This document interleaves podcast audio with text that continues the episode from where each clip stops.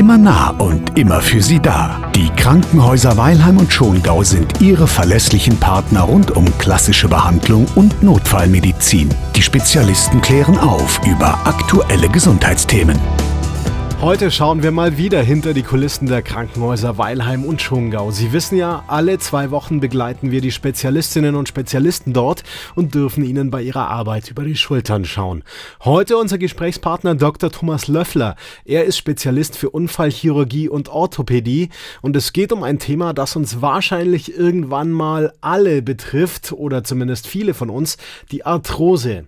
Darunter verstehen wir ganz umgangssprachlich, Herr Dr. Löffler, ganz einfach gesagt, Gelenkverschleiß Verschleiß, oder? Die Arthrose ist ein chronisch fortschreitender Verschleiß des Knorpels in einem Gelenk. Und da gibt es eben dann die unterschiedlichen Arthrosen. Wenn es sich ums Kniegelenk handelt, spricht man von Gonarthrose. Bei der Hüftarthrose ist es die Coxarthrose. Wichtig ist, dass diese Erkrankungen chronisch fortschreitend sind und streng genommen nicht heilbar sind. Das heißt, alle Substanzen und therapeutischen konservativen Verfahren sind einzig und allein dazu gedacht, das Fortschreiten der Arthrose möglichst etwas zu verzögern, aber heilen durch diese Maßnahmen kann man die Arthrose nicht. Okay, das klingt ja erstmal gar nicht so gut, aber zu den Verbesserungsmöglichkeiten kommen wir gleich noch.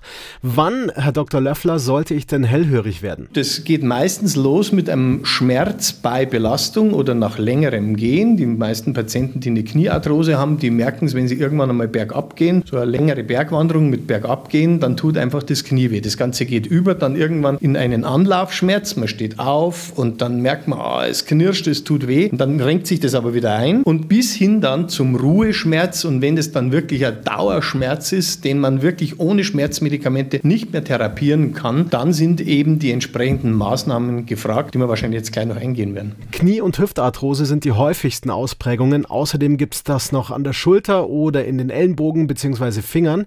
Und soweit ich weiß, hat ja die Arthrose eine gewisse genetische Disposition.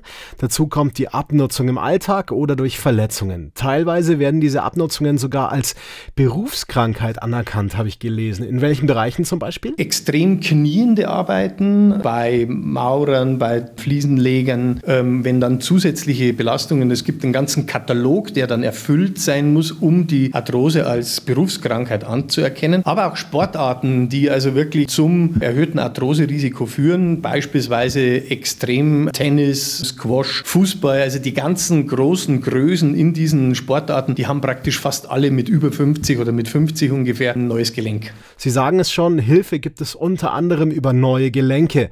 Wie ist denn da der Weg, also von der Diagnose zur Behandlung zur Rehabilitation? Denn ähm, eine OP ist ja nur eine von mehreren Optionen. Gell? Klassisch der Schmerz, der dann den Patienten in die Diagnostik führt.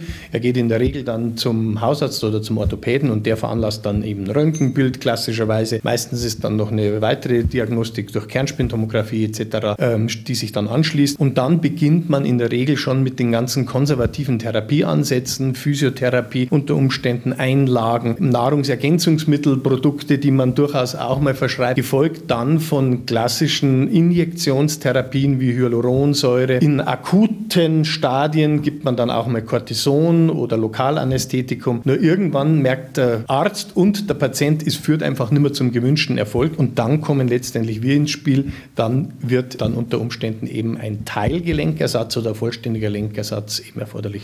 Also wir fassen zusammen, gezielte Therapie, vielleicht Nahrungsergänzungsmittel, orthopädische Hilfsmittel, wie zum Beispiel Einlagen. Das alles kann den Gelenkverschleiß lindern, aber eben doch nicht ganz aufhalten. Irgendwann müssen die Handwerker ran und teilweise oder komplett neue Gelenke rein. Das geht los im Prinzip bei minimalinvasiven Verfahren am Kniegelenk zum Beispiel. Wenn es also zu einer akuten Kniegelenksproblematik kommt, weil es durch ein Verdrehtrauma des Kniegelenks der Meniskus zum Beispiel einreißt, dann kann man das Ganze arthroskopisch beheben, den Meniskus refixieren oder teilweise den Meniskus entfernen, bis hin dann zu sogenannten Umstellungsoperationen, wenn die Achse des Beines ein zu starkes O zum Beispiel aufweist, kann man eben durch eine sogenannte Osteotomie, also ein partielles Ansägen des Knochens, die Achse ausgleichen und dadurch wieder korrekte mechanische Verhältnisse herstellen, bis hin dann eben zum Ersatz von Teilbereichen des Kniegelenks. Ah, okay, also geht es nicht immer direkt um einen Komplettaustausch.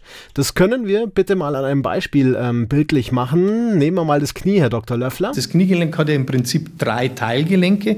Das innere Gelenk, das äußere Gelenk und das Gelenk hinter der Kniescheibe. Und so kann man jedes dieser drei Gelenke isoliert ersetzen oder sogar auch in Kombination ersetzen. Allerdings sind da bestimmte Voraussetzungen zu erfüllen. Das führt zu weit, wenn man das jetzt in diesem Rahmen besprechen würde. Aber wenn dann einfach ubiquitär, das heißt überall im Kniegelenk eben die Arthrose begonnen hat, dann macht das keinen Sinn mehr. Dann braucht man eben die klassische Kniegelenksprothese, die im Prinzip um die 70 Prozent der Patienten dann erhalten. Mhm. Wie lange dauert es denn dann, bis ich wieder voll einsatzfähig bin? Also nach Knieprothesenimplantation ist die Vollbelastung sofort möglich. Normalerweise, das kommt immer so ein bisschen auf die Philosophie des Hauses an, liegen die Patienten also beim Teilgelenksersatz um die drei Tage stationär, bei den klassischen Knieprothesen mit einer knappen Woche. Daran schließt sich eine Reha an. Die Reha kann entweder ambulant sein oder unter stationären Bedingungen ablaufen. Das beträgt ungefähr nochmal drei Wochen und anschließend sind in der Regel, zumindest bei den Knieprothesen, die Patienten so fit, dass sie ohne Gehstöcke laufen können. Bei den Hüften ist es sogar noch schneller eigentlich der Fall. Ach, tatsächlich. Das überrascht mich jetzt ein bisschen zu hören, denn man könnte ja vermuten, der Hüftknochen